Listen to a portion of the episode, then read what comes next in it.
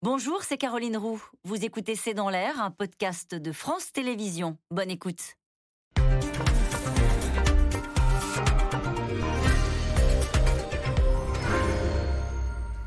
Bonsoir à toutes et à tous. Nous attendons vos questions, SMS, Internet et réseaux sociaux pour alimenter notre discussion. Ce n'est pas encore une victoire, mais un recul qui renforce le moral des troupes. L'armée ukrainienne a repoussé les Russes dans la zone de Kharkiv, la deuxième ville du pays. L'aide de l'artillerie occidentale, mais surtout la détermination et aussi l'inventivité des Ukrainiens qui a permis d'inverser localement euh, le rapport de force. Kiev qui peut compter sur l'aide des Américains qui viennent de débloquer 40 milliards de dollars pour l'Ukraine. Il faut bien ça pour tenir, si l'on en croit à la CIA qui estime que Vladimir Poutine a l'intention d'aller bien au-delà du Donbass. Mais le pourra-t-il? Est-ce que l'armée russe est en difficulté? Commence-t-elle à manquer de moyens, de munitions, comme le disent notamment les services britanniques et un ancien colonel russe qui s'exprimait, vous l'entendrez dans un instant, à la télévision russe? Cette guerre va durer, mais le temps long joue-t-il en faveur des Russes? Poutine, le bourbier ukrainien, c'est le titre de cette émission. Avec nous pour en parler ce soir, Alain Boer. Vous êtes professeur au Conservatoire national des arts et métiers. Vous êtes responsable du pôle sécurité, défense et renseignement. Et puis, je précise aujourd'hui votre tout dernier ouvrage, L'espionnage pour les nuls, qui est pour publier aujourd'hui même chez First. Antoine Wittkin, vous êtes journaliste et vous êtes le réalisateur du documentaire La vengeance de Poutine, à voir toujours en replay euh, sur France.tv. Annie de Menton, vous êtes journaliste spécialiste de l'Ukraine. Vous avez été conseillère culturelle à l'ambassade de France à Kiev. Vous avez été euh, correspondante permanente à Moscou pour Radio France. Et je rappelle votre livre, L'Ukraine, l'indépendance à tout prix, publié chez Buchet-Castel. Enfin, Pierre Arroche, euh, vous êtes euh, chercheur en sécurité européenne à l'Institut de recherche stratégique de l'école militaire. Bonsoir à tous les quatre. Merci de participer à ce C'est dans l'air en direct. Les Russes reculent, Alain Boer? Oui, ils reculent à peu près partout, mais ils ont des micro-avancées dans certains espaces du Donbass. Par contre, ils sont en recul très net Kharkiv-Kharkov. Pourquoi on dit toujours Kharkiv-Kharkov Parce que Kharkiv, c'est la manière dont les Ukrainiens appellent cette ville, et comme c'est une ville ukrainienne, euh, voilà, et la plupart des gens appellent ça Kharkov selon la version dite russe. Bon, alors on va dire euh, Kharkiv. Voilà, moi je suis pour Kharkiv, mais comme je suis respectueux des usages historiques, euh, c'est comme Pékin-Beijing, il y a un moment, voilà. Mais en tout cas, c'est une très grande ville, c'était un objectif symbolique euh, et stratégique euh, pour Vladimir Poutine. On l'a expliqué d'ailleurs à plusieurs reprises ici, euh, parce que c'est une capitale centrale, impériale, qu'elle a vraiment comme Odessa et d'autres. Mariupol, c'était purement stratégique. Là, il y a un côté extrêmement symbolique. Et là, le recul est considérable, plusieurs dizaines de kilomètres. et surtout, un recul des capacités de l'artillerie, pas des missiles, mais de l'artillerie plus traditionnelle. Donc c'est un, un, vrai desserrement de l'étau et c'est la fin de quasiment de l'opération qui visait à enfermer euh, Kharkiv et contourner les défenses pour euh, encercler l'ensemble des, forces euh, ukrainiennes à l'est. Cette opération-là, comme les autres, a également échoué. Par contre, à l'intérieur du Donbass, c'est un peu plus compliqué. Louhansk, alors Louhansk se, défend de manière autour de Louhans, il y a une bataille euh, mm. tout à fait considérable. Euh, mais là, ils ont des petites, euh, des petites avancées quand même. Si on reste sur ce qui s'est passé à Kharkiv, peut-être avec vous, Pierre Arroche, c'est quoi? C'est une supériorité ukrainienne parce qu'ils ont reçu le renfort militaire occidental C'est une meilleure stratégie militaire Qu'est-ce que l'on sait de, de, ce recul qui a été annoncé par Volodymyr Zelensky cette nuit? Oui, il y a de ça, il y a aussi certainement une agilité tactique. Et puis, ce qui est aussi intéressant, c'est qu'on voit qu'il y a des endroits où les Russes avancent, il y en a eu la semaine dernière, des endroits où les Ukrainiens avancent. Ce qui me frappe quand même, au-delà de ça, si on prend un peu de recul, c'est que de plus en plus, il faut prendre une loupe pour voir comment cette guerre évolue. Mm. Je ferai un peu la comparaison avec la Première Guerre mondiale. Il y a d'abord la guerre de mouvement, où chacun prend ses positions, où, on, on, essaye d'encercler l'adversaire. Alors on essaye, dans ce cas-là, d'encercler Kiev, on essaye la stratégie de la tenaille dans le Donbass. Et puis, petit à petit, les avancées sont de plus en plus petites. Et c'est un peu, pour reprendre la, comparaison, la guerre de tranchées, où on avance mètre par mètre, village par village, après on les repère, etc. Donc, on est en train quand même de rentrer dans une phase où euh, l'idée de guerre décisive, de bataille décisive, de grands mouvements d'encerclement s'éloigne un petit peu. Alors c'est vrai, il y a des avancées ukrainiennes, mais pas non plus, euh, apparemment, en tout cas pour l'instant, suffisamment décisives pour dire qu'il y a un effondrement du front russe. Et c'est la raison pour laquelle, on va peut-être en parler, on parle de plus en plus de projections dans le temps long. on est en train de se dire comment faire pour arriver à tenir Et, et, comme vous l'avez dit dans l'introduction, à qui profite le temps? Parce que là, ça devient un point important. Les Américains ont dit Poutine pense que le temps est en sa faveur parce que le soutien occidental s'essoufflera. Donc, ça peut être sa, vision. C'est-à-dire, le, certes, on n'avance pas beaucoup, mais le temps va nous servir. Et puis les Américains, d'un autre côté, ils montrent qu'ils sont prêts à mettre beaucoup d'argent sur la table et donc dire on a un investissement sur le temps long aussi. Donc ça devient une bataille du temps. Un bourbier? Un bourbier, un, bourbier vous partez du principe que le temps ne va pas être En tout cas, ce qui est intéressant avec cette bataille de Kharkiv, c'est que euh, à chaque fois, je me tourne vers vous, Anne de Menton, j'imagine pour les Ukrainiens l'idée qu'ils peuvent reconquérir des territoires. Oui, ça, c'est évident que pour le moral, c'est très bon. Euh, autre chose, si vous voulez, c'est que euh, l'armée russe n'arrive pas à s'attaquer aux grosses villes. Il faut dire que Kharkiv, c'est quand même un million et demi d'habitants. Et avec des infrastructures extrêmement solides, euh, ça a été la capitale d'ailleurs, à une époque avant la guerre. Donc il y a quelque chose quand même de disproportionné. Donc l'armée russe s'attaque à tout l'environnement. D'ailleurs, c'est ce qu'ils ont fait avec Kiev également. Et donc les avancées, les reculs sont souvent sous des petits villages des petites villes. C'est pas non plus des choses spectaculaires. Mais ça veut dire qu'ils n'arrivent pas à, pénétrer dans ces, dans ah ces, non, ça, grandes villes que sont Kiev et qui sont complètement abandonnées. Non, là-dessus, on est absolument d'accord. Mais il faut aussi avoir. Moi, je veux pas jeter d'eau froide sur cet optimisme hein, qui me fait plaisir, mais euh, il faut voir aussi qu'il y a la question du redéploiement. Euh, des forces russes, qui ont été dans une très grande difficulté depuis deux mois. Euh, ils ne peuvent pas le cacher à tout point de vue. Difficulté à cause des Ukrainiens, aussi euh, difficulté parce qu'ils sont face non pas à un épuisement de leurs munitions, mais quand même, c'est énorme. Et donc là, le redéploiement des objectifs qui, tel qu'il a été défini, c'était le Donbass. Donc finalement, on va peut-être pour l'instant faire semblant de quitter les environs de Kharkiv et puis on va se. Bon. Et autre chose, il y a encore des frappes sur Tchernigiv, sur. Euh, il y en a eu sur Odessa aussi. Euh, sur Odessa. Donc, euh, cette ambition globale, hélas, n'a pas disparu. C'est ce que disent précisément les Américains avec la patronne de la CIA qui dit qu'il ne faut pas se tromper. Son objectif est de continuer et même d'aller jusqu'à la Transnistrie, qu'on a peut-être sur la carte aussi, qui est une donc, région de Moldavie. votre regard sur, sur cette annonce de, de Zelensky qui dit, au fond, on a fait reculer les Russes euh, au nord-est. quoi. Oui, je pense que c'est important pour eux, euh, pour le moral, psychologiquement. Quand vous parlez aux Ukrainiens, ils sont très inquiets pour les toutes prochaines semaines.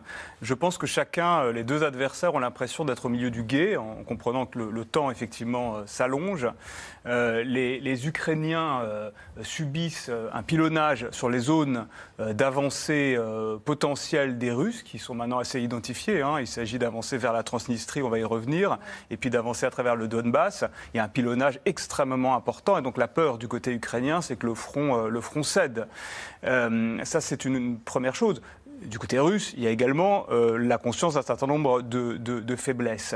Et donc effectivement, euh, ce qui se dessine maintenant, c'est la volonté russe d'avancer d'une part dans le Donbass, là où euh, les avancées seront possibles, puisqu'ils sont évidemment à l'affût. Ils ont changé la manière de faire la guerre. Hein. Au départ, il y a eu cette guerre tout azimut.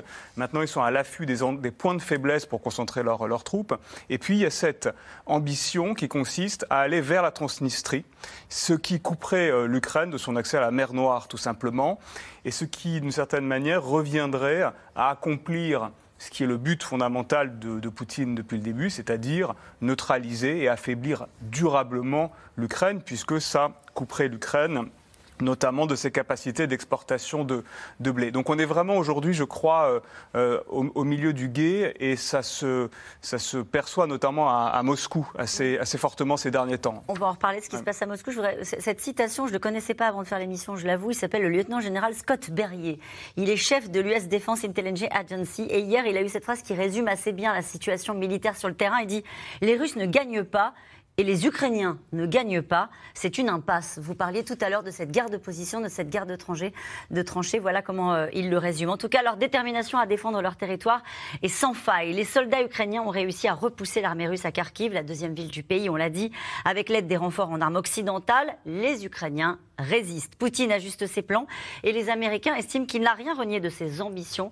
À la télé russe, en tout cas, vous allez le voir, euh, parfois la propagande montre ses limites. Romain Besnénou et Christophe Roquet. 了。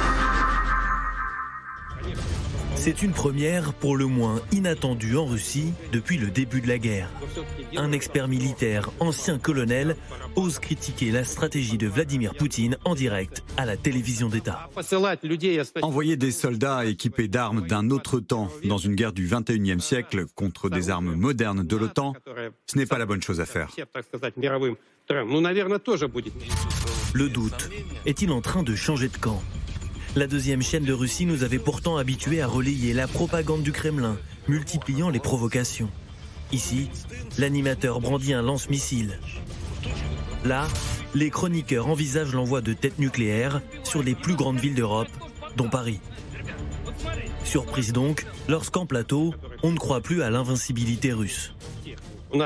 Nous n'avons pas les réserves, les pilotes, ni même les avions qui seraient nécessaires en cas de mobilisation générale. Et si on ordonnait la fabrication de nouveaux navires, le premier ne serait pas disponible avant au moins deux ans. Vladimir Poutine défié à la télévision publique et en partie défait sur le terrain. Cette nuit, Kiev a annoncé avoir repoussé les forces russes de la région stratégique de Kharkiv. Je suis reconnaissant à tous nos défenseurs qui tiennent la ligne de front et qui font preuve d'une force surhumaine pour chasser celle qui fut à l'époque la deuxième armée du monde.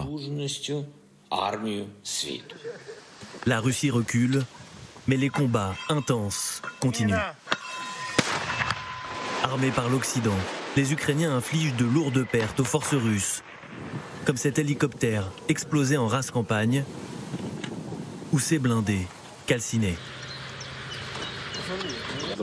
Celui-là a complètement brûlé. Et ce sera bientôt le cas de tous les tanks russes.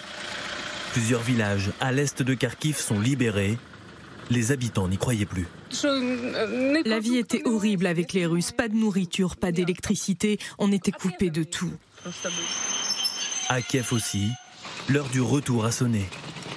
Les deux tiers des habitants seraient revenus alors que la capitale s'était vidée au début de la guerre. À la gare, cette femme enceinte retrouve son mari après deux mois de séparation. Mikhail, lui, accueille sa mère qui avait fui en Pologne. Quelle joie d'être ensemble. Je ne sais pas quoi vous dire. C'est le bonheur. Le bonheur. Heureux, mais prudent, car les Russes ne baissent pas les armes. Au contraire. Repoussée à Kharkiv, l'armée de Vladimir Poutine concentre ses efforts sur le Donbass et le croissant sud-est de l'Ukraine. De violents combats et des frappes ont toujours lieu à Donetsk, Mariupol et Odessa. En ligne de mire, la région pro-russe de Transnistrie et la Moldavie. C'est en tout cas la crainte des renseignements américains. Nous avons des indications selon lesquelles les militaires russes veulent étendre leur pont terrestre à la Transnistrie. Mais si les forces russes semblent capables de remplir de nombreux objectifs à court terme, elles ne pourront pas atteindre la Transnistrie et contrôler Odessa sans décréter la mobilisation générale. Face aux ambitions russes, la riposte américaine, toujours plus forte. Hier, le Congrès a donné son accord à l'aide supplémentaire de 40 milliards de dollars pour l'Ukraine, voulue par Joe Biden. Chaque jour, les Ukrainiens se battent contre les atrocités commises par les Russes. Et c'est tout simplement inacceptable. Ce combat coûte cher, mais céder face à l'agression serait encore plus coûteux. C'est pourquoi nous restons impliqués.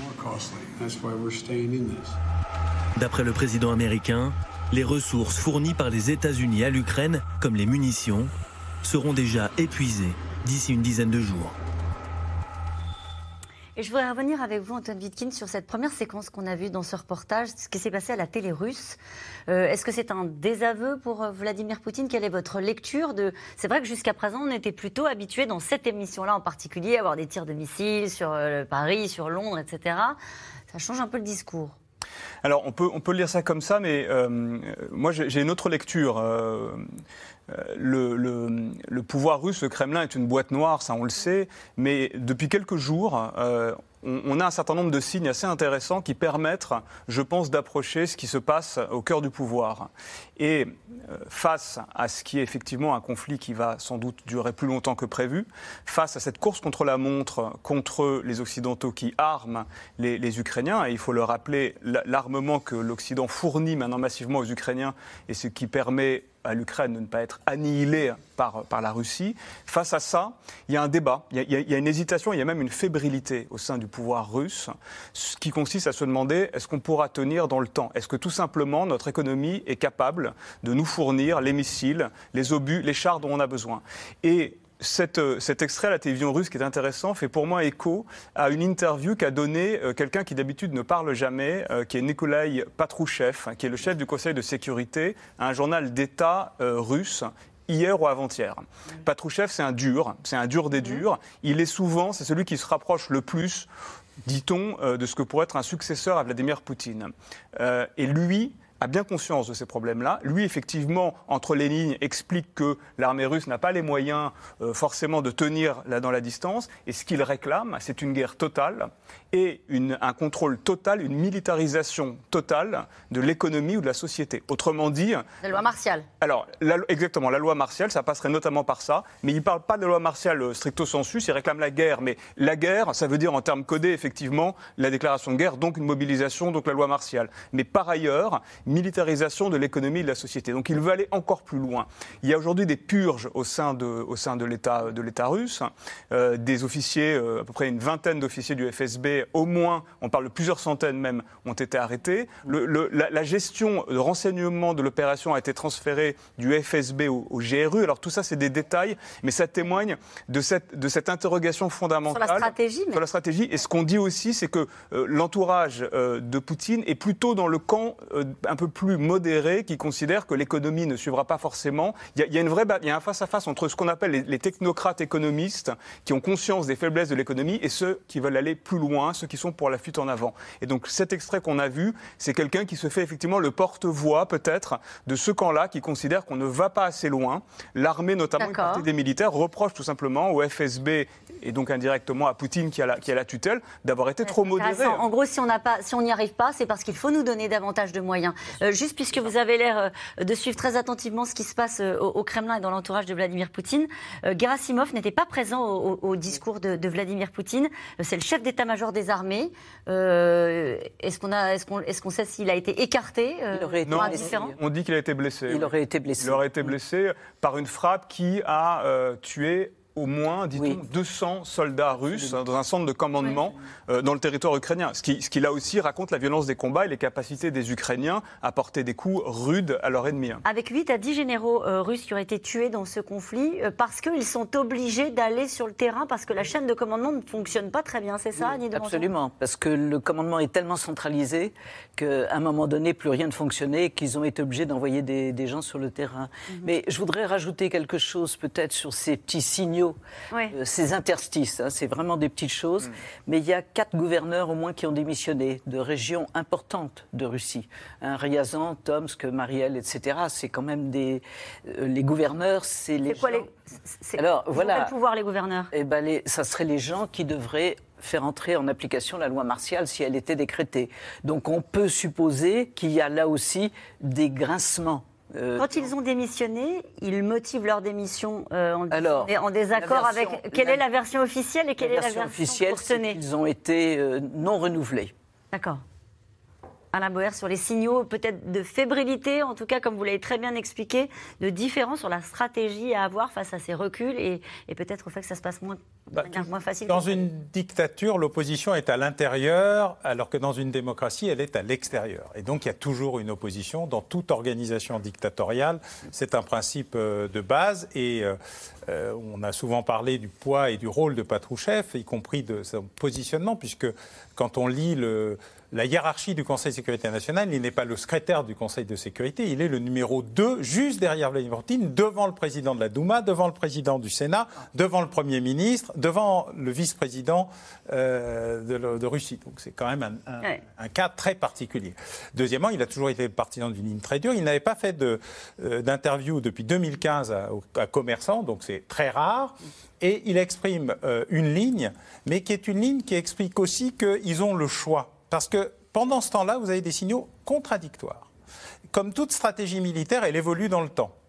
On commence par euh, écraser, ensuite on essaye d'encercler, et ensuite on s'adapte. Parce que le processus, c'est que dans cette affaire, rien ne marche comme prévu. Et même le défilé militaire est très impressionnant, car si vous comparez le défilé militaire de l'année dernière et celui de cette année, il y a une colonne de moins de chars et deux rangées de moins de chars en train de défiler. Ils sont sur le terrain. Non, ils sont détruits. C'est pire. S'ils étaient sur le terrain, on pourrait considérer que pas le défilé aérien a disparu, y compris l'espèce de vieillerie qui date d'il y a 50 ans et dont on se demande si euh, elle sert à quelque chose, l'avion de la mort, là, voilà. Et donc, il se passe des événements qui sont de très grandes critiques internes alors, pas seulement des militaires contre le FSB, mais des militaires contre la corruption, parce que l'État russe a beaucoup dépensé, mais quand on envoie 100 roues pour acheter euh, du matériel, il en reste 10 à la fin. Le reste a été siphonné en cours de route par, y compris une partie de la haute hiérarchie euh, militaire, et pas seulement des euh, oligarques. Donc il se passe plein de sujets de, crise. Et le plus important, c'est ce qu'a dit la gouverneure de la Banque centrale, qui a sauvé le pays et le rouble jusqu'à présent. Elle dit, eh bien écoutez, je vais vous faire un communiqué, vous allez voir. D'abord, elle a voulu démissionner, puis ça n'a pas, ça n'a pas été accepté, parce que là, le signal aurait été tiré. Elle dit, moi, à la fin du mois, je ne sais plus faire. Ouais. Donc j'ai vous savez, jusqu'à la fin du mois pour trouver une solution, autrement l'économie s'effondrera réellement euh, et donc, on sera dans une. Enfin, euh, comme l'a dit à juste titre par le commentateur, on ne peut pas euh, fabriquer plus de munitions, d'avions et de chars, euh, et on ne peut pas les fabriquer en trois semaines. C'est d'ailleurs valable aussi pour les javelins américains et toute une série de productions dont on avait réduit, Absolument, la paix étant là, la production, et où la consommation et la surconsommation est un indicateur. On est passé du conflit de haute intensité à la longue intensité. C'est donc à des vrais problèmes d'épuisement des effectifs. Les Russes en sont à 35 000 morts et blessés, dit-on. Les généraux, c'est pas une dizaine, c'est probablement une quarantaine ou une cinquantaine. Euh, les avions, c'est euh, plusieurs on dizaines, parle voire plusieurs on se souvient, On a commencé ces émissions en expliquant que Zelensky voulait une no-fly zone, etc. On a C'est fait. Mmh. Il, a, il a une no-fly zone. En fait, ce qui tombe, c'est les missiles et l'artillerie longue portée qui repoussent les Ukrainiens. Donc il y a moins d'effets. Il reste les missiles, ça, il y en a encore, euh, suffisamment pour faire de gros dégâts, notamment à Odessa.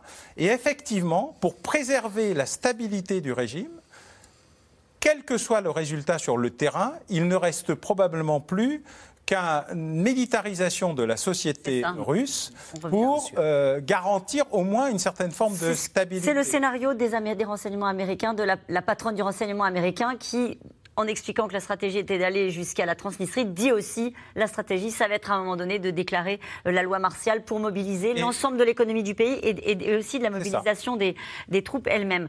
Euh, les renseignements britanniques, je le disais rapidement tout à l'heure, qui expliquent précisément ce que vous dites à l'instant, euh, que les Russes sont déjà en train d'utiliser de vieilles munitions. Je, demandais je posais la question au début de, d'émission sur, en gros, est-ce que le temps long joue contre les Russes? Ce qu'on comprend, c'est que la réponse est oui. Oui, absolument. Alors ça, joue, ça, joue contre vous quand vous avez des, des munitions qui s'épuisent, mais on l'a dit, ça s'épuise un peu pour tout le monde. Euh, pour nous aussi, c'est ça que vous voulez dire Pour les Occidentaux aussi? Bah, Oui, parce que les Occidentaux n'ont pas des réserves illimitées. On l'a dit aussi, les Occidentaux cherchent à se réarmer eux-mêmes, donc ils se posent de plus en plus. Maintenant qu'on est en train de dire il faut donner du matériel massivement et en plus de haut de gamme, pas simplement euh, du matériel vieux, soviétique, etc. La question se pose de qu'est-ce qu'on donne et qu'est-ce qu'on garde. Donc il y a aussi ce dilemme.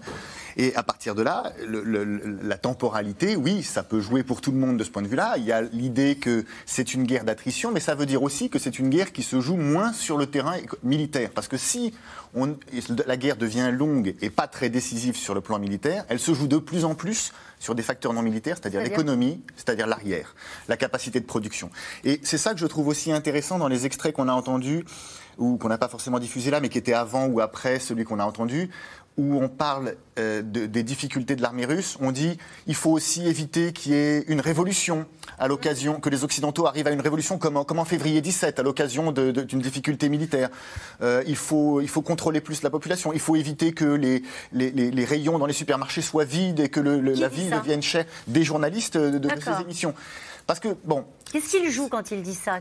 Parce que c'est vrai qu'on peut entendre un débat interne, mais je me dis quand même que ces émissions qui sont vraiment vues depuis le début comme des émissions de propagande pour le pouvoir, tout d'un coup, il n'y a pas une conscience autonome qui s'éveille dans la tête de ces gens-là, et tout d'un coup, une bride qui, qui, qui se relâche parce que Poutine ou le Kremlin ne ferait pas attention. Je pense qu'il peut y avoir un débat interne, je ne suis pas suffisamment expert euh, de l'intérieur pour, pour, pour, le, dire, mais je pense qu'il y a aussi l'idée qu'il faut préparer la population russe à ces efforts. Exactement d'ailleurs comme nous, on le ferait. Si on demande aux Français, aux Européens, aux Américains un effort de long terme, on ne va pas leur cacher la vérité euh, jusqu'au bout en leur disant vous en faites pas, tout va, tout va bien aller, parce qu'on sait très bien que c'est pas comme ça qu'ils vont être capables de répondre à cet effort. On leur dit ça va être difficile. On leur dit on, y a, on est face à des difficultés. C'est ce que disent les Russes en disant les choses ne sont pas comme on l'aurait prévu parce que on a en face de nous l'armement ultramoderne de l'OTAN, donc forcément on ne peut pas être aussi fort qu'on l'aurait été si on avait eu juste l'Ukraine. Et donc ça va être le temps long. Il va falloir être capable et peut-être de militariser l'économie, peut-être de contrôler davantage la population. Et à aucun moment on entend dans ces émissions la guerre est une mauvaise idée ou Poutine a eu tort.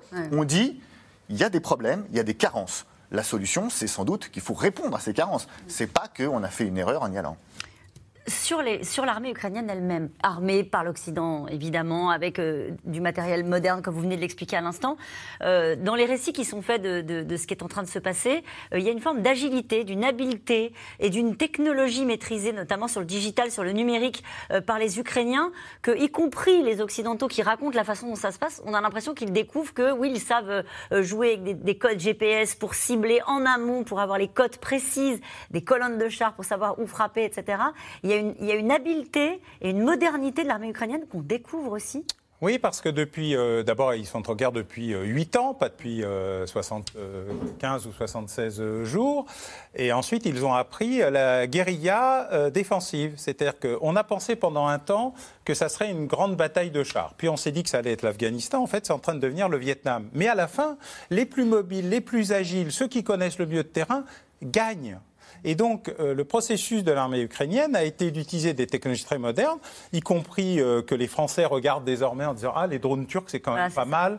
Euh, et en fait, notre grand système ultramoderne de gros avions lourds et compliqués, qui n'est pas inutile, mais qui ne sert pas exactement à ça, amène à revisiter toutes les doctrines militaires les Russes font une guerre totale parce que c'est leur doctrine depuis longtemps, c'est rien de nouveau sous le soleil, mais ils n'ont pas anticipé l'agilité, la, flexibilité et la Utiliser des drones, qu'est-ce qu'il y a de singulier dans le fait d'utiliser ces drones turcs? Concrètement Qu'est-ce qu'ils font qu'on ah ne ben, sait pas, faire Pas seulement des drones turcs, ils utilisent des dizaines de drones différents avec des petits équipements, soit d'orientation, soit d'information, soit de destruction, y compris des drones suicides, des drones kamikazes ou des drones tueurs euh, avec la recherche. Donc il y a vraiment un, phénomène de modernité totale où tous les états-majors américains, européens, français, etc. disent bon, eh ben on va devoir tout revoir. Annie de Oui, c'est vrai que c'est toute une nouvelle génération qui est au pouvoir. Même le ministre de la Défense, Reznikov, je sais pas, il n'a pas 40 ans.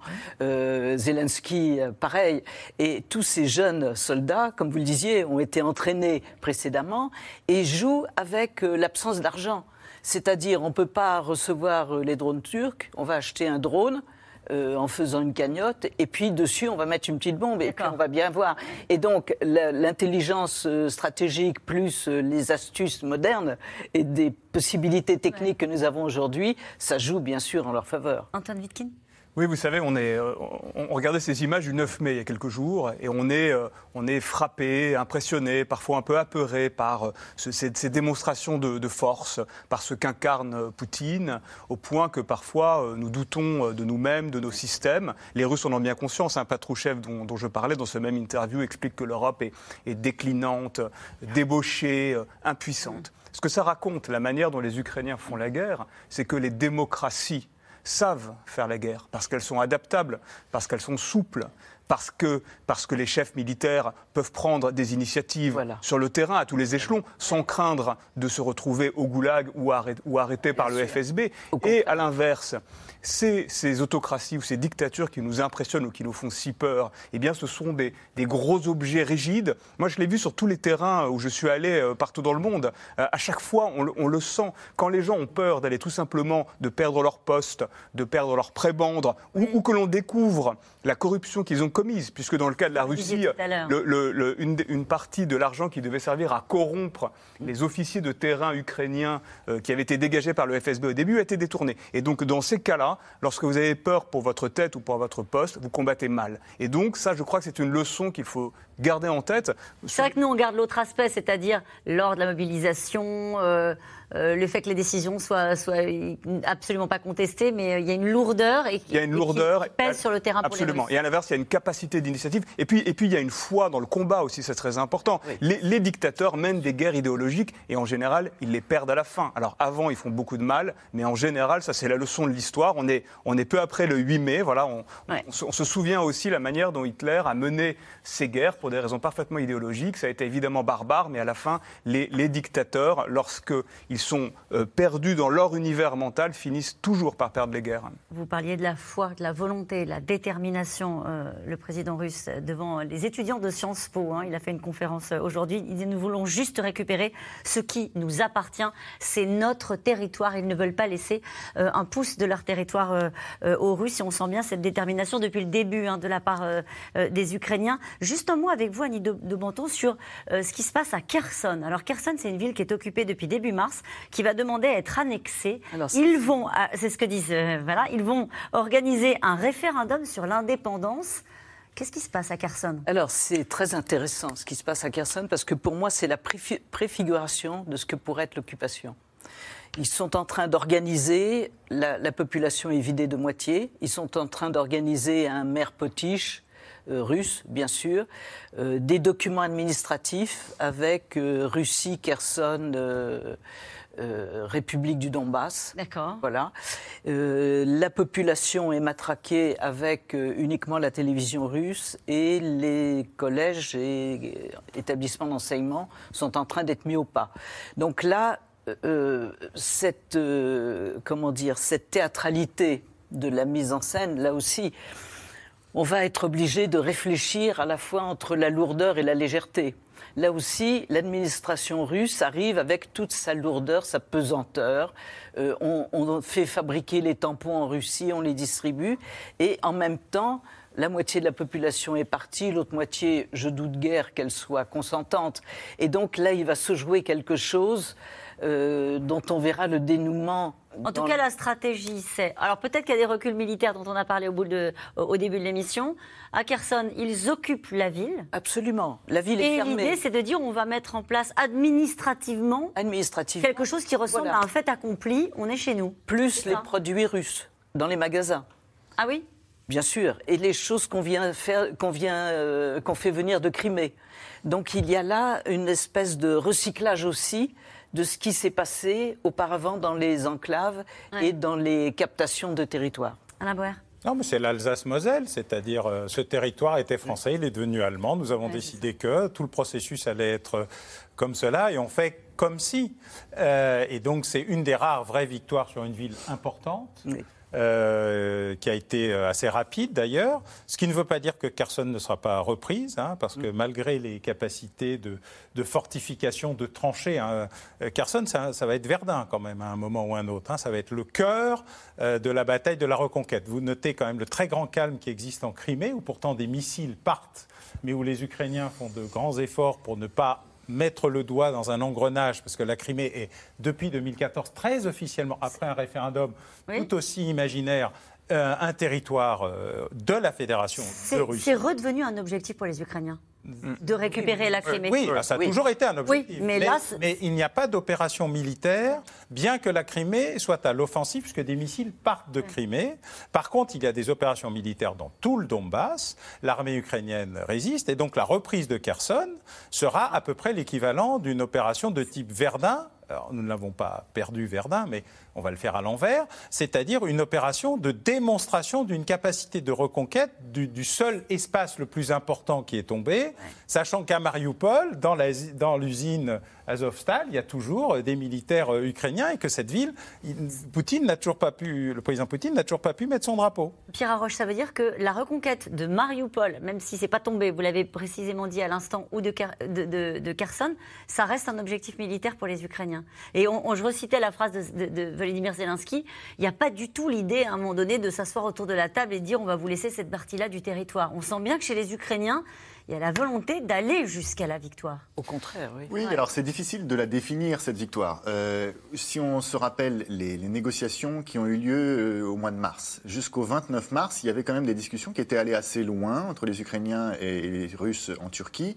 Et les Ukrainiens avaient fait des propositions assez euh, avancées en disant qu'ils acceptaient une forme de neutralisation qui était l'absence d'adhésion à l'OTAN, mais une adhésion possible à l'Union européenne.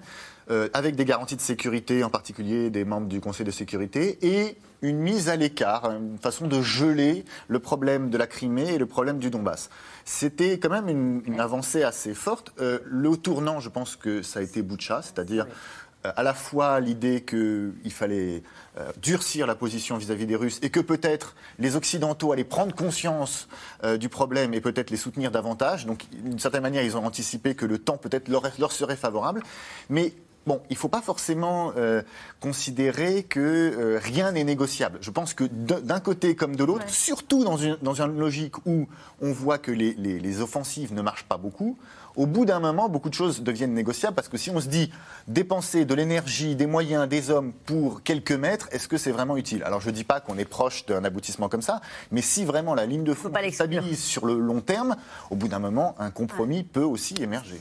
En tout cas, personne ne peut donner pour l'instant de chiffres précis. Combien d'Ukrainiens ont été déportés vers la Russie? Combien sont passés par ce qu'on appelle désormais les camps de filtration? Ces camps où les populations sont interrogées, les familles parfois séparées. Le président Zelensky n'hésite pas à faire euh, le parallèle avec les heures les plus sombres de l'histoire de l'Europe. Marie-Laurent et Michel Bouilly. C'est un camp qui alimente toutes les polémiques. Benzimen, à moins de 50 km à l'est de Mariupol, un de ces supposés camps de filtration, dénoncés par les autorités ukrainiennes où les civils évacués des zones de combat seraient triés avant d'être envoyés de force pour une partie d'entre eux en Russie. Sur ces images fournies par le ministère russe de la Défense, on voit les rescapés de l'usine d'Azovstal emmenés vers ces mystérieux stands bleus. Le Pentagone confirme l'existence de ces SAS. Au moment où je vous parle, je ne sais pas combien il y a de camps, ni à quoi ils ressemblent. Mais nous disposons en effet d'indications selon lesquelles les Ukrainiens sont emmenés contre leur gré en Russie. Un système de camps puis de déportation hérité de l'époque soviétique, déjà mis en place par les Russes au moment de la guerre en Tchétchénie. Le président ukrainien n'hésite pas à les comparer à d'autres. La déportation de plus de 500 000 Ukrainiens vers la Russie et les camps de filtration, comme ils les appellent, mis en place par les troupes russes dans les territoires occupés d'Ukraine, sont des répliques des déportations et des camps de concentration organisés par les nazis en Europe. Les témoignages s'accumulent d'Ukrainiens passés par ces fameux camps, comme certains de ces rescapés de Mariupol, aujourd'hui réfugiés en Géorgie, après avoir été forcés à monter dans des trains direction la Russie. Ils décrivent des fouilles et des interrogatoires musclés pour tenter d'identifier les mauvais Ukrainiens. Dans les camps de filtration, ils demandaient à tous les hommes de se déshabiller entièrement. Mon fils avait un tatouage, mais c'était le dessin d'un taureau, rien à voir avec l'armée ukrainienne.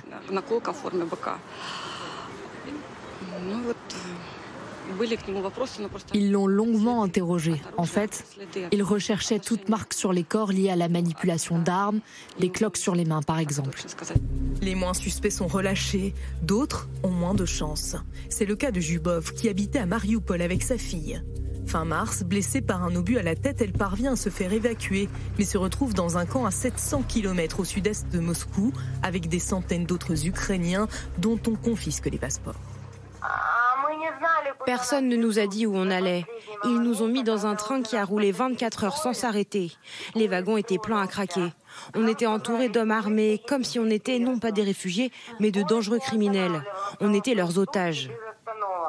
On ne savait pas où on allait. Ce n'est qu'au dernier moment qu'on a appris notre destination par une annonce dans le train. On ne voulait surtout pas partir pour la Russie, parce que c'est la Russie qui nous a attaqués.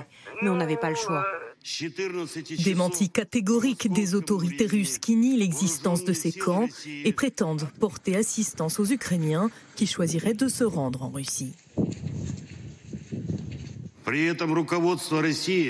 Le pouvoir russe garantit l'évacuation en toute sécurité de tout civil et de tout mouvement de convoi humanitaire, quelle que soit la direction qu'ils choisissent. Au total, selon Kiev, près d'1,2 million d'Ukrainiens, dont 200 000 enfants, ont été déportés vers la Russie, parfois au large de la Sibérie. 600 000 selon les Nations Unies, mais combien sans le vouloir? Beaucoup de désinformations circulent au sujet de ces camps. La Croix-Rouge en a été victime. Accusée par l'Ukraine d'être complice des déportations, elle a dû démentir. Le CICR n'a jamais participé à aucune évacuation forcée de civils vers la Russie. Nous ne participerions jamais à des évacuations forcées de civils. Nulle part où nous travaillons, jamais.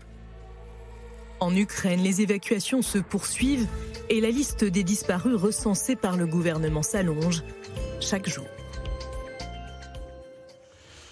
Et cette question, à votre avis, quel va être le sort des déportés ukrainiens? Seront-ils une monnaie d'échange contre des prisonniers russes en Ukraine? Antoine Bitkin. Oui, oui, ça peut faire partie, euh, ça peut faire partie euh, dans, la, dans la tête des Russes euh, de, quelque chose qui serait de l'ordre d'une négociation. On a des gens à vous, des, des, civils ou des prisonniers, et, et, en échange, vous nous, vous nous livrez vos, prisonniers. Je pense qu'il y a aussi quelque chose qui se joue qui est de l'ordre de la, de la communication intérieure, tout ça n'étant pas forcément coordonné. Il faut, il faut bien comprendre que la Russie de Poutine n'est pas forcément une organisation implacable, on l'a bien vu. Euh, où, chaque, où, chaque, chose sur l'échiquier est, est, pensée. Donc tout ça peut être en même temps. Il y a également, je pense, donc une dimension de, de communication intérieure. C'est une manière pour euh, Poutine de montrer à sa population euh, ce qui est la justification initiale de la guerre, c'est-à-dire on va libérer des gens de, de, la tutelle des nazis. Je vais vous donner un exemple. Je, je, lisais récemment l'enquête d'une journaliste du JDD qui s'appelle Garance Lequen, qui est quelqu'un qui a, un palmarès d'autant plus éloquent qu'elle a, fait partie de ceux qui ont révélé les, crimes syrien euh, euh, de l'opération César. Et elle a rencontré une, une jeune femme euh, à Mariupol qui donc a été évacuée sans en avoir le choix par les Russes qui donc s'est retrouvée dans une toute petite ville au cœur de la Russie, avec évidemment, après avoir été filtrée, donc les hommes et les ah. femmes séparés, qui s'est retrouvée avec sa tante, des enfants en bas âge. Et ce qui est intéressant, ce qu'elle racontait, c'est que la presse locale est venue couvrir l'événement. Et donc ça vous montre bien que pour le régime, c'est une manière de dire, regardez, on, a sauvé des réfugiés. Ce qui est intéressant dans la fin de l'histoire, c'est que selon donc, ce, ce reportage, elle s'est enfuie de cette petite ville. Alors elle n'était pas dans un camp, elle n'était pas prisonnière, elle était dans un hôtel avec sa famille. Mais elle a, pu expliquer aux militaires qui gardaient l'hôtel qu'elle avait de la famille quelque part en Russie pour partir. Donc elle a pu fuir vers les pays baltes dans une voiture en évitant les contrôles. Sa tante et les enfants sont restés euh, encore dans cette petite ville de Russie. Donc c'est la preuve, je crois, en tout cas ce témoignage-là est la preuve qu'il y a évidemment une contrainte. Et par ailleurs, on voit bien l'élément de communication euh, utilisé par le régime. Annie de Banton, on a beaucoup entendu parler naturellement, on les a vus, les images de Boucha. Et, sur ce sujet-là, euh, on a l'impression que ben, on n'a pas déjà les informations nécessaires. Il y a très peu de témoignages. On n'a pas les chiffres précis. Euh, on n'a même pas les informations sur ce qui se déroule euh, sur place. Et on a une communauté internationale, comme on dit, qui est un peu embarrassée et impuissante. Bien sûr. il y a plusieurs choses. Il y a des bus qui arrivent, qui repartent. On ne sait pas dans quel sens ils vont aller. Mm. On a des témoignages de gens de Mariupol qui se retrouvaient à Vladivostok c'est-à-dire à, l'autre bout du pays, euh, plus ou moins pris dans des familles euh, qui vont être hostiles parce qu'ils auront le crâne bourré avec euh, ces nazis ukrainiens arrivent, etc. Est-ce que les familles seraient aidées par l'État russe pour euh, favoriser cette intégration. Tout ça est vraiment. Euh, Est-ce qu'ils auraient un intérêt? Est-ce qu'il y aurait une volonté russe de dire on récupère nos frères ben, Écoutez, devant la chute démographique, ça peut être aussi quelque chose de pas mal. Mmh. Chute démographique dont l'Ukraine également a pâti. Et donc, voilà, on va consolider le, le grand frère. L'autre possibilité qu'il y a, c'est de les intégrer. Et là, il faudrait regarder l'aspect de systématisation du processus, c'est-à-dire aussi bien les camps de filtration, la manière dont ça va se produire, qui sont régulièrement dans toutes les, même les petites villes annexées, je vois des camps de filtration sont installés avec torture à l'électricité, etc. Donc euh, là, il y a quelque chose, c'est vrai que j'insiste sur le mot de systématisation. Parce que là, euh, ça va être vraiment, euh, sur le plan de, la criminalité internationale, ça va être un point très important. Alain non, mais je crois que c'est une volonté assez claire, c'est euh, la proclamation de la reconnaissance et de l'intégration des républiques du Donbass dans leur format officiel et pas dans leur format réel. Hein. Format officiel, c'était 30% du Donbass. Aujourd'hui, la Russie occupe entre 60 et 70% euh, du euh, Donbass. Et donc, pour eux, c'est devenu le territoire russe. C'est-à-dire que ce n'est pas une déportation de population, c'est un transfert normal à l'intérieur d'un pays qui a retrouvé ses, entre guillemets, frontières naturelles. Et c'est très important par rapport à la question de la Crimée, qui reste un point, parce que la Crimée est intégrée dans la Fédération de Russie depuis 2014-2015. Donc cette question... À la faveur d'un référendum contesté, on le rappelle, etc. Comme, d'habitude, comme le prochain à Kherson, on va dire qu'il sera du même niveau. Mais il y a là un, enjeu, et ce que disait Anne est très juste sur la démographie. C'est l'intégration de la Crimée qui a sauvé la Russie d'une chute démographique en dessous des 150 millions d'habitants. Et la Russie euh, dit beaucoup de mal de l'Occident, perdu, etc. Mais en fait, le pays qui est le plus perdu en termes de démographie, qui est en train de disparaître et de mourir sur pied, c'est la Russie. Pour des tas de raisons diverses. Voilà. Et puis je voulais dire une deuxième chose, c'est, on parlait de l'agilité de l'intérieur du peuple c'est un des cyberpeuples les plus motivés et les plus intelligents et les plus créatifs euh, de la planète. À la fois, ils ont été euh, des magnifiques créateurs de logiciels, de très grands hackers et désormais de très grands cyber-résistants. Ils mettent à bas les systèmes informatiques et Internet russes tous les jours dans des proportions invraisemblables, y compris des petits messages qui viennent se mettre au milieu. Euh, Bonnie and Clyde, au milieu de la célébration des vétérans de la guerre, de la Grande Guerre patriotique, sur la première chaîne à, 20h30, enfin au moment où tout le monde, il fallait oser. tout le monde ne connaît pas Bonnie Bonnie and Clyde en Russie, mais tout le monde a bien rigolé. Donc il y a un événement aussi, c'est la modernité par rapport à euh, vraiment une sclérose et démographique, et institutionnelle, et administrative, et bureaucratique. C'est un pays jeune, l'Ukraine? C'est un pays très jeune dans sa capacité à entrer dans la modernité parce qu'il est en guerre depuis huit ans et qu'il a compris que le mouvement, c'était euh, sa représentation. Et, la jeunesse de ses dirigeants est une indication aussi. Ils ont donné le pouvoir aux jeunes. Voilà, ils ont donné le pouvoir aux jeunes. C'est pas spécialement un, exemple, des anti-boomers. Un, exemple très rapide de ça, euh, on, rapporte, la presse rapporte que les, soldats ukrainiens ont lancé un Uber des bombardements. Vous avez vu ça comme moi, un article du Monde. Donc un logiciel qui permet d'entrer des corps coordonnées à bombarder d'un objectif et ensuite, alors, un drone, une pièce d'artillerie sont saisis. Donc c'est illustratif. Juste un mot sur, sur ces, ces, ces, déportations, enfin c'est le terme ukrainien dont, on parle. Il faut rappeler que la, la, déportation de peuples entiers est une vieille tradition soviétique. Poutine a lui-même dit à maintes reprises qu'il admirait l'Union soviétique. Les Tatars de Crimée, par exemple, ont été déportés, ce qui a eu évidemment une incidence. Euh, et donc je pense que, par ailleurs, au-delà de cette, cette vieille tradition que l'on revoit à nouveau en l'œuvre, par ailleurs, il y a quelque chose qui est de l'ordre de la volonté de, purification politique de ces territoires. C'est aussi une manière d'évacuer des gens qui ne sont pas contents d'être là. Eh bien, très bien, ils vont en Russie. Alors, effectivement, vous avez raison. Qu'adviennent-ils? Les, enfants de cette femme dont je parlais, de l'attente de cette femme retrouvée par cette journaliste, est-ce qu'ils sont à l'école en Russie aujourd'hui? Euh, Qu'est-ce qu'on leur dit? Bon. Mais donc, les gens qui ne sont pas d'accord ou qui sont un peu tièdes sont exfiltrés vers la Russie. Et puis, ceux qui restent, eh bien, ce sera des bons, des bons Russes. Voilà.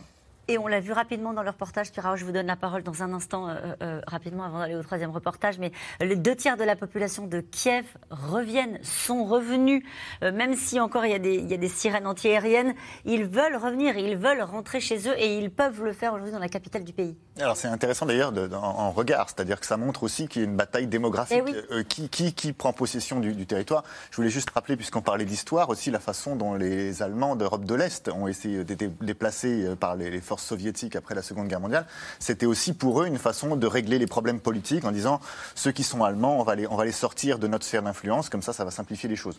Je pense quand même, avant qu'on se projette sur des, perspectives de long terme en disant ils vont garder de la, de la, du dynamisme démographique, il y a quand même, d'une manière ou d'une autre, sans forcément qu'ils sachent comment ils vont le monnayer, l'idée qu'avoir ces populations, ça peut être utile, y compris d'ailleurs vis-à-vis de l'Occident.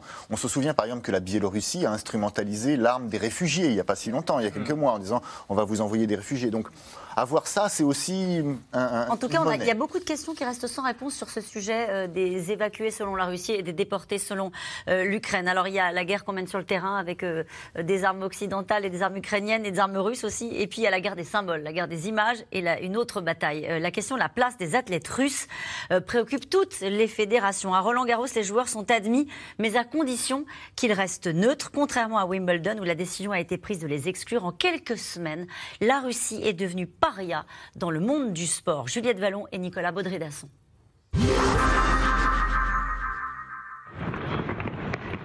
Qu'ils paraissent loin, les Jeux olympiques d'hiver, organisés par la Russie à Sochi il y a huit ans. Feu d'artifice, ambiance folklorique.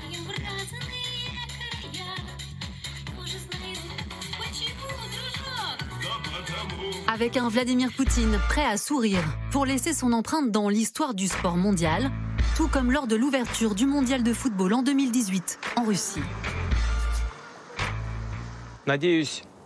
J'espère que vous aurez une expérience inoubliable et pas seulement en regardant les matchs de vos équipes préférées et en admirant vos idoles. J'espère aussi que vous apprendrez à connaître la Russie, son identité, sa culture, son histoire unique, sa diversité naturelle, son peuple hospitalier, sincère, amical. La Russie, acteur incontournable du sport, aujourd'hui paria. Depuis le début de l'invasion en Ukraine, de nombreuses fédérations internationales ont banni Moscou de leurs compétitions comme le football, la Formule 1, le patinage artistique ou le ski. Symbole fort, la finale de la Ligue des champions prévue le 28 mai à Saint-Pétersbourg a été délocalisée à Paris. Et les athlètes dans tout ça Côté russe, certains soutiennent ouvertement Vladimir Poutine, comme ce gymnaste qui affiche fièrement sur sa poitrine la lettre Z, peinte sur de nombreux chars russes en Ukraine. Ce tennisman, lui, appelle à mettre fin au conflit et écrit non à la guerre sur une caméra lors d'un tournoi à Dubaï en février dernier.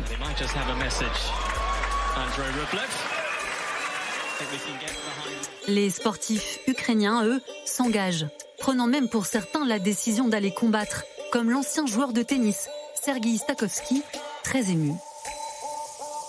Je n'ai pas d'expérience militaire, mais j'ai de l'expérience avec les armes, à titre privé. Je ne vois pas pourquoi la majorité des Ukrainiens devraient risquer leur vie et envoyer leur famille.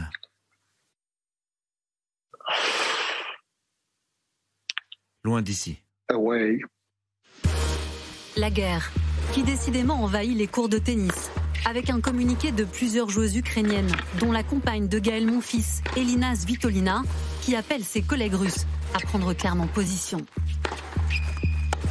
Selon les statistiques, 80% des Russes, peut-être même plus, soutiennent les actions de leur gouvernement. C'est important pour nous qu'il n'y ait pas de meurtriers parmi nous.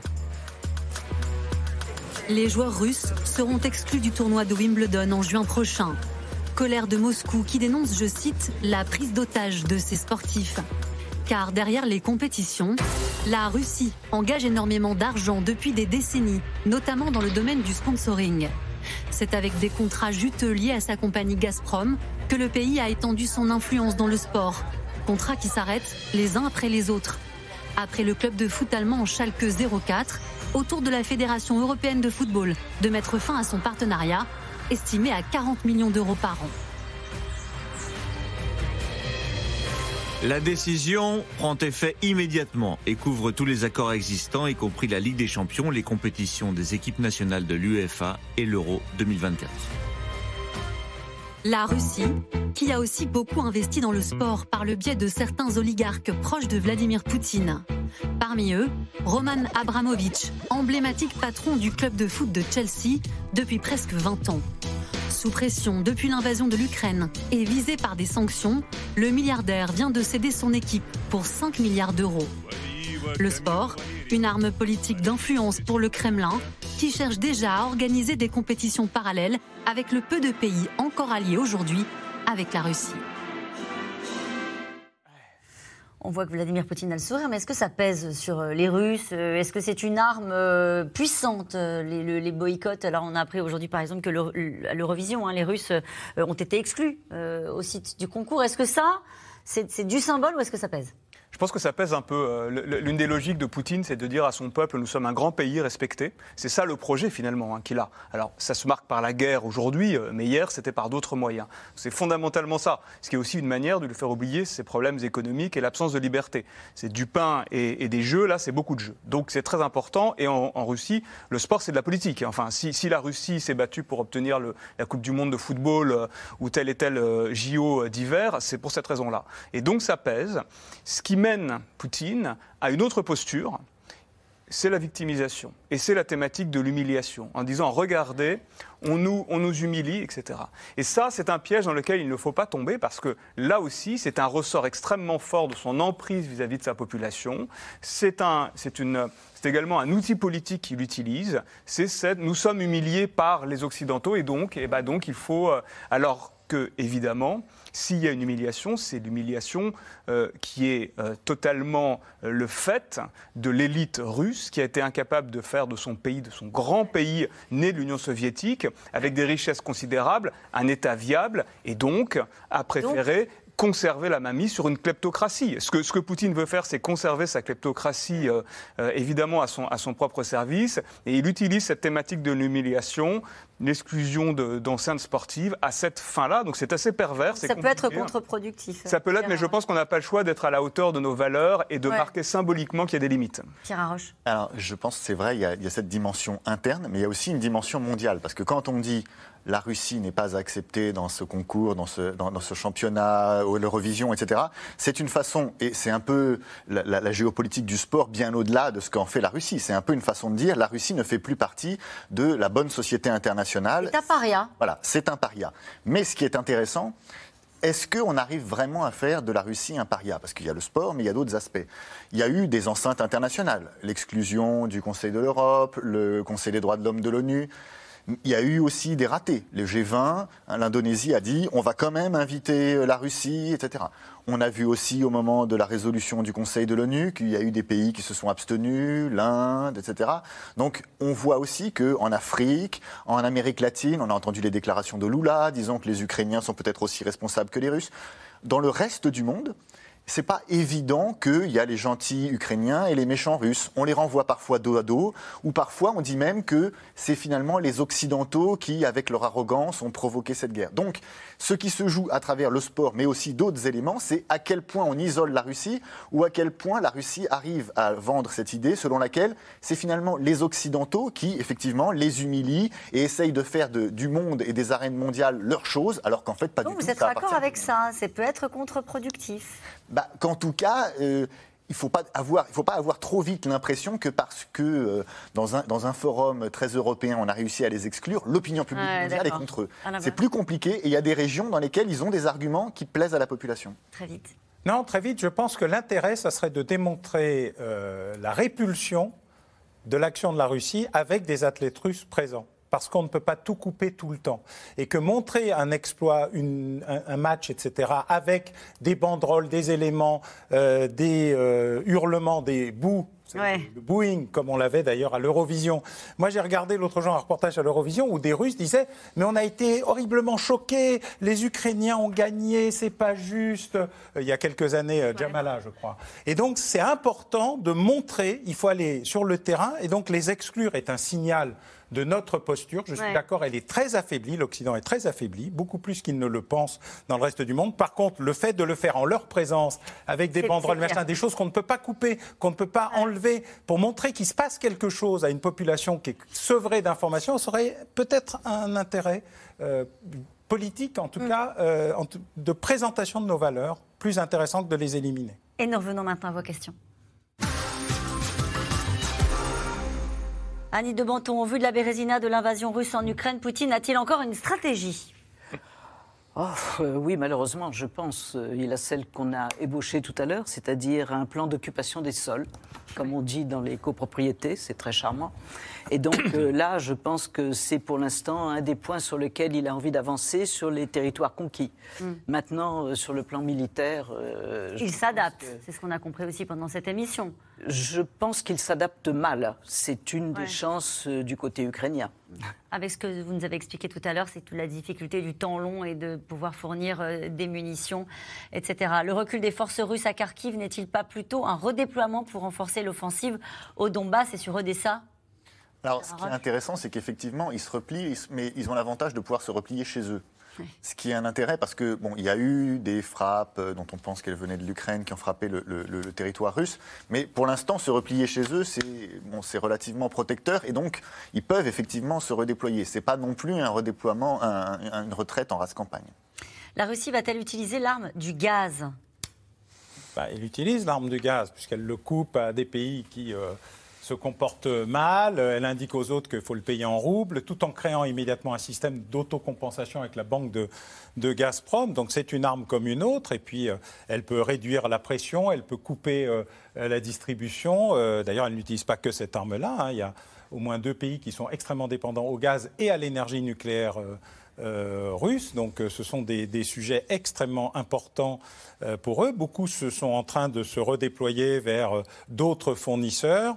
Mais oui, bien sûr, toutes les armes sont utilisables. La Russie a dit, sa doctrine, c'est nous utilisons tout, la guerre c'est tout et nous faisons tout pour la guerre. Et puisque nous parlons du hum. gaz, l'Allemagne a constaté cet après-midi une baisse de 25% du gaz acheminé en Allemagne via l'Ukraine. Donc ont-ils commencé à jouer sur le, niveau C'est les Ukrainiens qui ont commencé. Oui, c'est les Ukrainiens qui ont dit qu'ils refusaient de faire transiter euh, du gaz par chez eux. C'est ça. Donc ça, ce sont les effets. On ne sait pas si ça va avoir. Ça ne vient pas des Russes forcément, c'est ça que vous voulez dire? Dans ce cas-là, c'est pas les Russes, c'est les Ukrainiens, parce qu'ils ne sont pas capables d'assurer la sécurité du transit par leur territoire, par le, ce, point-là qui passe. C'est pour ça que Dmitry Peskov, le porte-parole du Kremlin, a dit nous avons toujours honoré nos contrats. Ce sont voilà, rassurez-vous, on va continuer. À... Et le, le point que je voudrais rappeler très rapidement, c'est quand même les, hydrocarbures, c'est 40% du budget de l'État russe. Donc, s'il y a une interdépendance, elle n'est pas non plus évidemment en, la défaveur des, Européens. La CIA avait prévenu l'Europe quant à l'invasion des Russes en Ukraine. Peut-on enfin la croire pour la Moldavie? C'est vrai qu'ils ne s'étaient pas trompés. Oui, enfin, ils ont dit ce que tout le monde voyait. Ils en ont fait une interprétation différente à cause d'un agent dont ils ont eux-mêmes dit qu'elle existait. C'est-à-dire que le renseignement humain, euh, c'est comme, euh, comme euh, l'immobilier. Hein. Euh, tout est une affaire de dispositif, parce qu'on voyait tous la même chose. Et ici même, on a dit la privatisation de la mer d'Azov, oui, l'attaque de Kiev n'a aucun intérêt, ça va être un désastre, c'est la Rasputitsa, euh, ça va s'embourber. Tout ça était vrai, et ça ne l'a pas empêché d'essayer. Donc euh, voilà, je pense qu'il y a eu une manifestation considérable à Chisinau à l'occasion du 9 mai. Donc il y a une tension très puissante des russophones de la Moldavie, dont le gouvernement est plutôt pro-occidental. Mais donc il y a une tentative de, mais c'est aussi une tentative de diversifier, d'éclater les, les, enjeux pour les Européens comme pour les Ukrainiens, puisque le principe de l'armée russe, c'est d'avoir euh, l'éparpillement de ces opérations d'attaque, le fait qu'ils disent on va faire des tas de trucs et forcer tout le monde à être sur le qui-vive partout en espérant épuiser euh, et les Ukrainiens et les Européens. oui, moi je m'attendais même à ce qu'il suscite plus de conflits périphériques ou de tensions périphériques. Euh, finalement, ça a été moins le cas que prévu. On en est peut-être là bientôt, mais ceci dit, les, Américains n'ont pas vraiment parlé de la Moldavie. C'est la Transnistrie qui est en jeu, c'est-à-dire un continuum géographique vers la Transnistrie. Mais cette question, pour envoyer un message, la, Moldavie pourrait-elle d'ores et déjà inviter, entre guillemets, certains pays plus puissants à stationner des troupes sur son territoire? Je ne pense pas que les Moldaves aient intérêt à sortir d'une forme de neutralité. Ils se sentent menacés. Ils se sentent menacés. Il y a une vraie tension politique, ça a été dit, euh, au sein de la classe politique moldave. Donc effectivement, la Moldavie pourrait être demain pour la Russie, pour Poutine, une moyenne, un moyen d'allumer un contre-feu qui, par ailleurs, lui serait utile d'un point de vue militaire. Je ne sais pas s'il en a, cela dit, les, moyens euh, euh, dans l'immédiat. On n'en est pas encore là. Cette question, pourquoi les Américains ne viennent-ils pas eux-mêmes combattre en Ukraine au lieu de continuer de livrer des armes et de faire durer le conflit?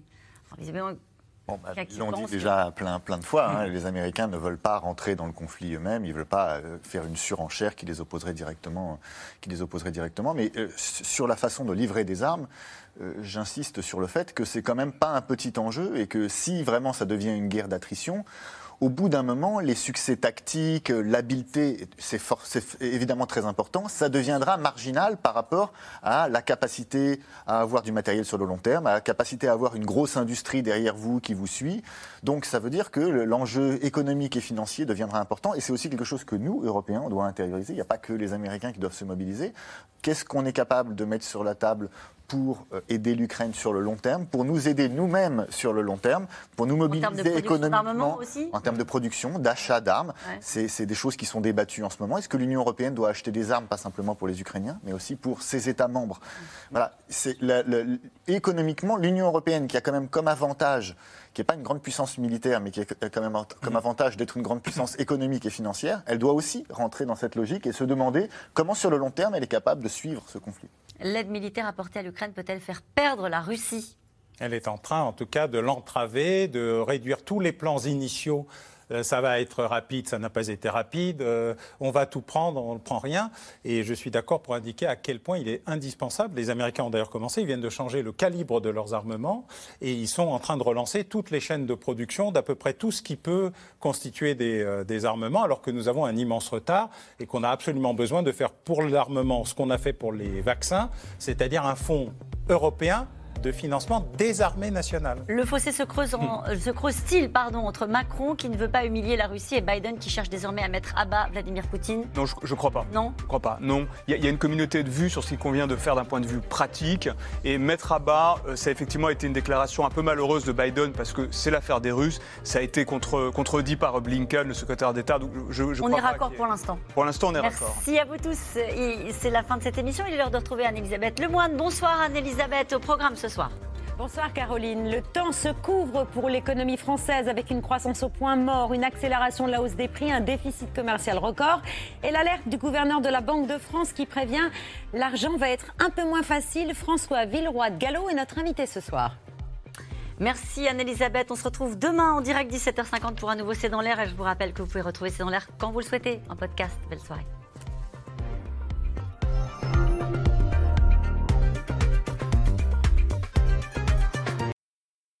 C'était C'est dans l'air, un podcast de France Télévisions. Alors s'il vous a plu, n'hésitez pas à vous abonner. Vous pouvez également retrouver les replays de C'est dans l'air en vidéo sur France.tv.